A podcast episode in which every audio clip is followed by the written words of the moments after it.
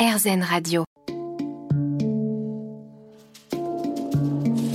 Les rencontres de Julie. Mon invité aujourd'hui est Pascal Albé et on parle de son parcours. Pascal, tu as intégré l'univers du 7e art en 1995 en co-signant avec Gérard Pulichino le scénario du film Babel. Puis tu as joué dans une cinquantaine de films tels que Fallait pas de Gérard Jugnot en 1995, Le Raid réalisé par Jamel Ben Salah sorti en 2002, L'amour aux trousses réalisé par Philippe de Chauvron sorti en 2005, Mauvaise foi réalisé par Roche Dizem sorti en 2006 ou encore Le Dernier Gang réalisé par Ariel Zetoun et sorti en 2007. Tu as également tourné dans une quinzaine de téléfilms et séries télé tels que Mes pires potes créés par Nagui et réalisés par Gérard Pulichino en 2000 et Baron Noir en 2018 créé par Éric Benzekri et Jean-Baptiste Delafont et réalisé par Ziad Doueri, Antoine Chevrolet et Thomas Bourguignon en 2016. Récemment, tu as joué dans le film Rose d'Aurélie Sada, sorti en décembre 2021, et en 2022 dans la saison 2 de la série télévisée Jeux d'influence, réalisée par Xavier Delestrade. Comment te prépares-tu émotionnellement et physiquement pour un rôle? Je me prépare pas. Oh, c'est beau. Je me prépare pas. Non, mais moi, je suis pas. Vous savez, je vous invite à regarder un, interview magnifique de Mastroianni, puisqu'on reparle de Mastroianni. Oui, non, moi, je viens pas de l'acteur studio. Faut, faut, faut arrêter avec ça. Les gens qui, en fait, ce qui est assez étonnant, c'est euh, quand vous quand vous travaillez un personnage, en fait, c'est comme un camarade. Vous y pensez de temps en temps, vous l'aimez bien, et puis il vient à vous tout doucement. Et puis quand vous mettez le costume, il est là. Mais je vais pas, comme dirait Mastroianni, c'est pour incarner un, un général de l'armée euh, euh, espagnole. Je vais pas passer deux mois à Barcelone pour suivre une, une caserne ou ce que vous voulez, ou faire un pompier. J'ai pas d'éteindre Ah un feu. Non, c'est là, c'est ce qu'on appelle dans notre métier, c'est l'art du mensonge. Voilà, c'est cette anecdote avec Laurence Olivier et, et Dustin Hoffman dans Marathon Man où l'autre il arrive essoufflé, mais Dustin Hoffman lui dit mais comment t'arrives à arrêter Je t'ai pas vu courir. Il fait bah je joue. Euh, oui, c'est ça. C'est je me prépare pas. euh, D'abord, la, la plus belle chose, c'est d'abord le, le cadeau qu'on reçoit, c'est le texte. Oui. Comme dirait Gabin, euh, pour un bon film, le scénario, le scénario, le scénario. C'est le texte. Si tout d'un coup, c'est les, le, le dial- si les dialogues, si l'intrigue, si les enjeux vous parlent, vous rentrez déjà comme lecteur, vous rentrez déjà à l'intérieur. Il y a des, c'est la première, ça y est, le travail commence. Première étape. C'est ça. Mais après, euh, travailler, euh, je suis pas, ce- je suis pas cet acteur-là qui travaille. euh, Peut-être j'ai tort, hein, mais euh, travailler sur ça, le, le moins de trucs. Même la gestuelle, elle vient. J'allais vous dire, ça vient à vous. C'est comme, je sais pas, c'est une espèce de truc qui infuse là bizarrement. Et puis d'un coup, effectivement, dès que vous mettez le costume, vous jouez pas exactement pareil. Chaque personnage, Oui. quelque chose en, en plus. Mais euh, allez, euh, si maintenant on me propose un, un truc très très, tr- comment dire, un travail euh, très dense, qu'il faudrait vraiment aller passer du temps pour essayer de comprendre, sans doute je le ferai. Mais sinon, en général, euh, pour les choses qu'on nous donne à jouer, je pense que le temps que le temps que je, je- non, il y a peut-être euh, d'autres choses à faire avec ce temps-là, quoi. D'accord. Et quel a été ton meilleur souvenir de tournage? Écoutez, un Si tournage. devais en retenir qu'un. j'ai- des mauvais souvenirs, mais des bons, j'en ai plein. Bah, à partir du moment quand vous connaissez ce que c'est que ce, ce- ce petit miracle que de dire moteur, parce que c'est un- c'est une longue aventure. Bah oui, comme je réalise, je sais. Oui. C'est une longue aventure de, de convaincre des gens et de dire un jour moteur sur un plateau, c'est déjà un petit miracle. Déjà, il faut arriver bien disposé parce que et remercier les gens qui vous engagent, qui ont pensé à vous et qui font que cette aventure existe. En général, je suis, dé- je suis assez bien disposé. Maintenant, j'ai des tournages avec des souvenirs. Je, pense souvent à Père et Fils, hein, les premiers films que j'ai fait avec Michel Bougenin et Oui. Philippe Noiret, Mhm. où on était comme une, avec- comme une petite famille euh, au Canada et c'était un de mes premiers films. Il y a des souvenirs très très forts de, de, de, de partage avec Philippe Noiret qui m'a accompagné très beaucoup longtemps après. Il y a ça. Après, je, mon, mon premier film, que le jour où j'ai engagé mon fils, qui avait 6-7 ans, et c'était mon premier film pour lui, comme pour moi. euh, c'est des souvenirs très forts d'avoir entraîné mes, mes camarades, je disais, à, à me dire oui pour ma première aventure. Vous savez, on fait un métier extraordinaire. C'est un joujou génial. Et quand on réalise, c'est comme si on vous donnait un, un circuit de, de Formule 1, on dit, ah, vous êtes tout seul, tu fais autant de tours que tu veux. C'est fou. C'est un truc pour, alors quand je vois des gens, qui se plaignent ou qui nous disent que c'est difficile et qui rouspètent et qui sont euh, pour- qui sont insatisfaits ou qui font une cérémonie des Césars euh, assez médiocre parce que parce que ça rouspète. Je vous dis c'est il y a une certaine forme d'indécence. Un métier fou. Alors c'est vrai que on le mérite. Je le laisse à personne. Personne. euh, je veux dire chacun. On a chacun notre part de. cro- On a porté notre croix comme tout le Bien monde. sûr. C'est un métier très difficile, c'est un Mhm. métier qui vous remet beaucoup en question, mais euh, quand on le fait, ben, c'est du bonheur. C'est quand même quelque chose, on est ultra privilégié, mais on, a- on mérite, et je le dis clairement, on mérite ce privilège parce qu'on a payé pour. Vous savez, quand euh, on est jeune comédien, parfois on part pas là en vacances pendant 4 ans. Hein. Ouais. Quand les autres ils partent déjà 10 fois, on a, on a payé pour, on a mis des jetons hein, Mm. pour, euh, pour jouer ce jeu-là. Bien sûr. Mais quand on peut jouer, ouais, c'est quand même, euh, j'ai que des. J'allais vous dire que le jour où, euh, si je, dire le jour où ça, où ça s'arrêtera pour moi, quand je prendrai ma, on va dire tout à la fin, je, on pourrait refermer le capot. Et je me dis quand même, j'ai eu beaucoup de chance. Hmm, C'est beau. Merci Pascal. À tout de suite sur RZN Radio. Les rencontres de Julie. Mon invité aujourd'hui est Pascal Albé. Pascal, y a-t-il des réalisateurs avec qui tu aimes bien travailler? Oui, les femmes.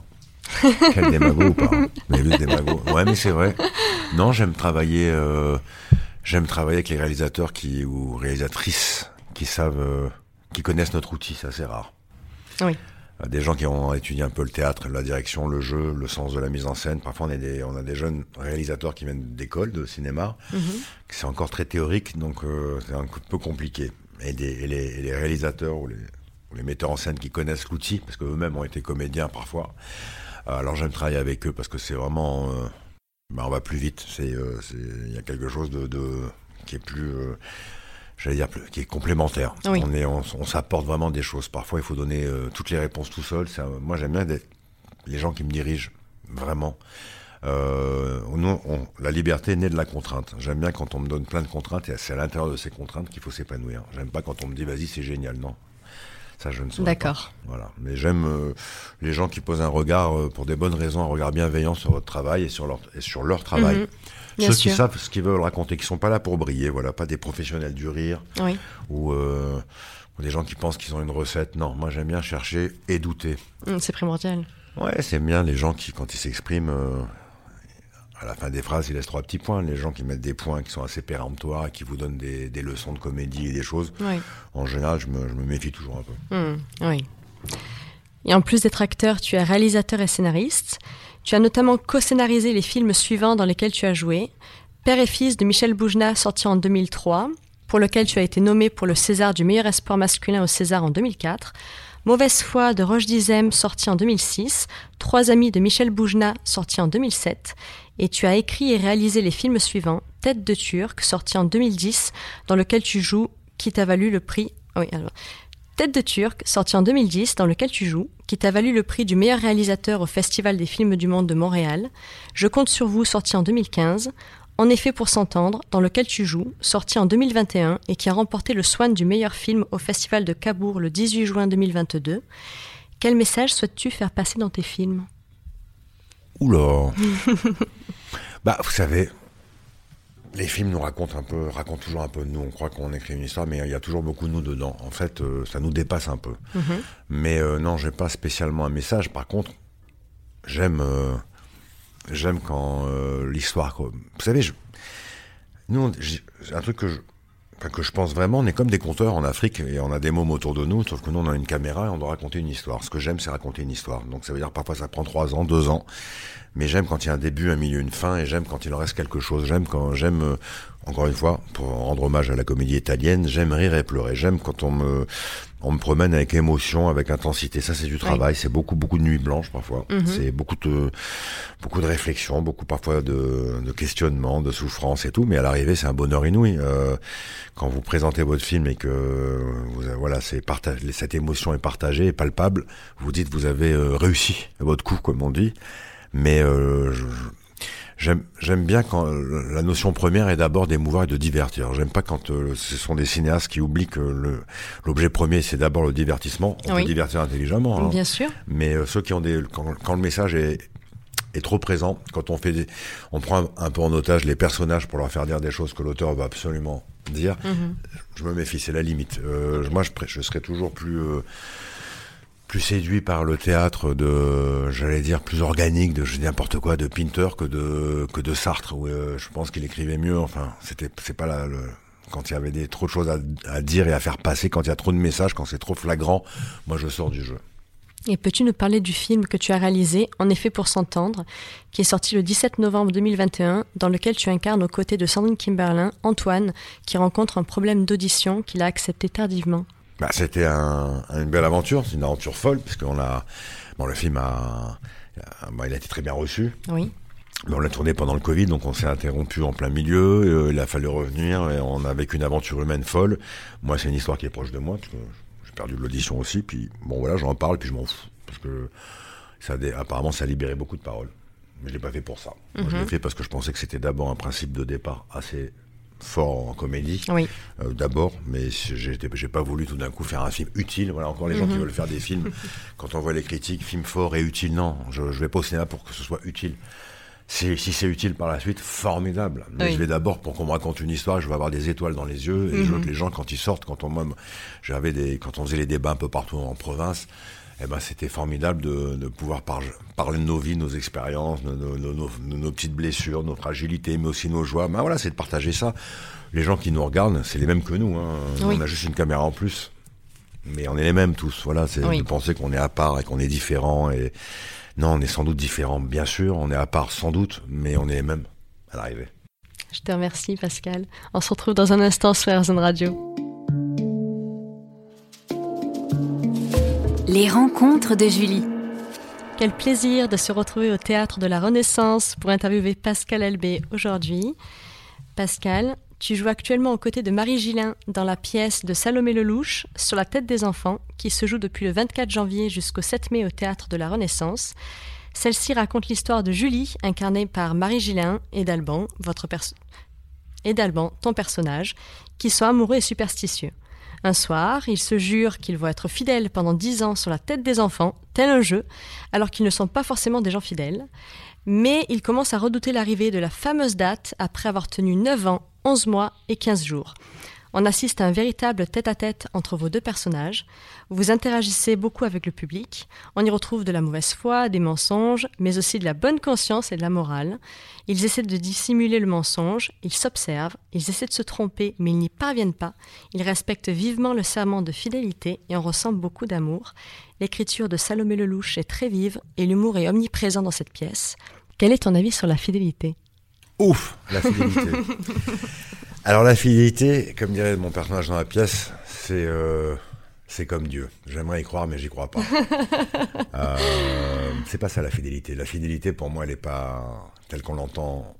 Elle est pas là. Je veux dire, on peut on peut jurer fidélité à quelqu'un, mais si le sentiment s'en va et que euh, d'un coup le, Oui. le, le sentiment nous amène vers une autre personne, on peut toujours tout promettre. Ça, on peut pas on peut pas brider le sentiment. On peut pas nous interdire le sentiment. Maintenant, Donc Pour sur toi, le quand on principe, pense, on peut tromper, déjà la pense, avec la pensée. Oui. Oui.